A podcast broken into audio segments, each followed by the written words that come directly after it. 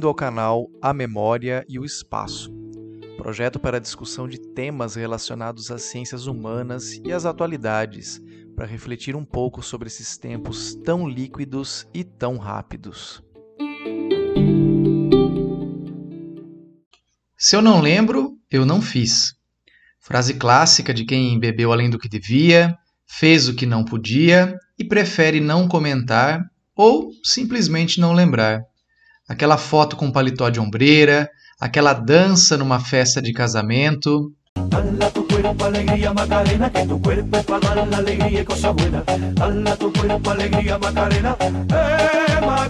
Ou aquele flerte inadequado.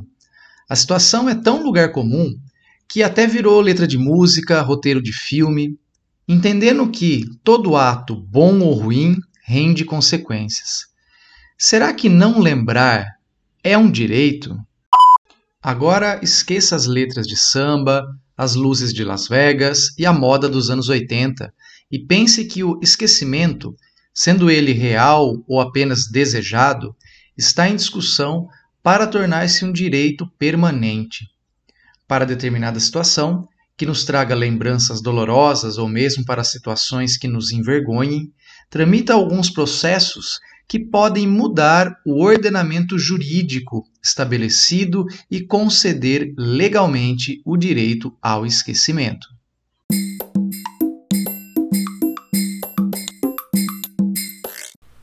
O direito ao esquecimento é o direito que uma pessoa possui de não permitir que um fato, ainda que verídico, ocorrido em determinado momento de sua vida, seja exposto ao público.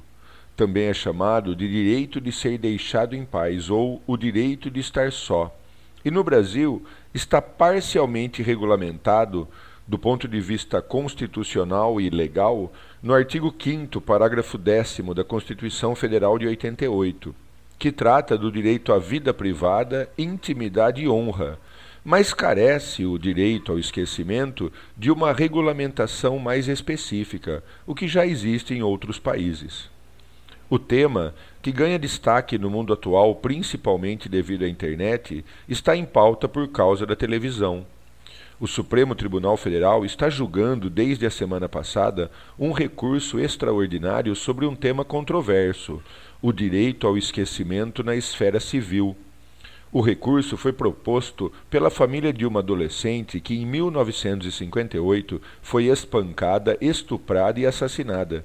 Em 2004, o programa Linha Direta Justiça, então da TV Globo, dramatizou o caso e exibiu imagens reais da vítima. Os parentes questionaram a exposição e pleiteiam o direito de esquecer a brutalidade. O julgamento do STF contrapõe o direito à liberdade de expressão e à divulgação de informações na internet ao direito à privacidade e à intimidade. Na última quinta-feira, dia 4, no segundo dia de julgamento, o ministro José Antônio Toffoli se manifestou contra a questão por considerar que ela desrespeita a liberdade de expressão. O ministro citou processos relacionados ao direito ao esquecimento em diversos países.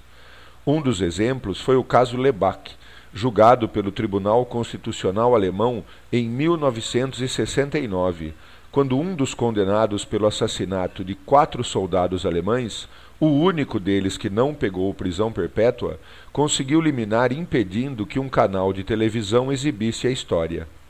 Toffoli também citou uma decisão da justiça francesa em 1990, que autorizou a publicação de um livro que contava a história de um membro da resistência francesa contra o nazismo e os colaboracionistas. O caso em discussão no Brasil, no entanto, segundo juristas com diferentes interpretações sobre o tema, possui contornos mais extensos. O julgamento em andamento no STF será retomado hoje, 10 de fevereiro. Essa situação novíssima nos traz uma série de reflexões. Para alguns, não lembrar da dor ajuda a afastar a dor. Relembrá-la significa revivê-la. O caso de estupro e assassinato, citado pelo Conrado e que está em discussão no Supremo Tribunal Federal, trata justamente dessa situação. Mas e se essa lei abrir um precedente maior?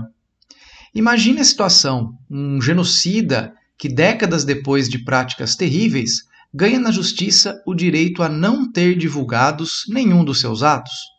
Um torturador que, após a lei da anistia, ganha o direito ao esquecimento dos seus atos. Ou um regime ditatorial inteiro.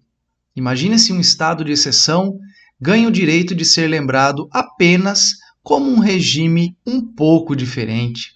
Ou ainda, imagine uma campanha eleitoral onde os malfeitos do passado de um candidato, que podem ir desde a agressão física, a prisão, a corrupção, o racismo, a xenofobia, tenham que, por força de lei, ficar escondidos. Em tempos tão líquidos e vivendo em rede, o volume de informação gerado e esquecido é enorme. O ministro não vai sair, saiu, postagem apagada. A cloroquina resolve tudo, não resolve, postagem apagada.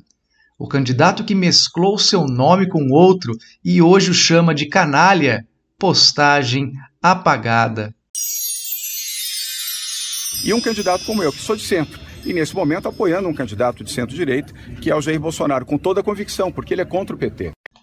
De fato, vivemos no país da memória curta, onde os atos têm uma consequência carregada de incoerência e é simplesmente negada, e vida que segue.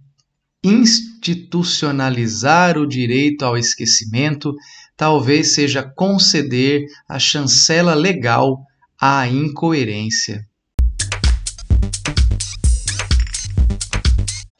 Ainda em tempo, nesse nosso podcast fragmentado, hoje é dia 11 de fevereiro e o Supremo Tribunal Federal decide que as consequências e as incoerências ainda podem ser lembradas e publicadas, e que não existe direito ao esquecimento no Brasil.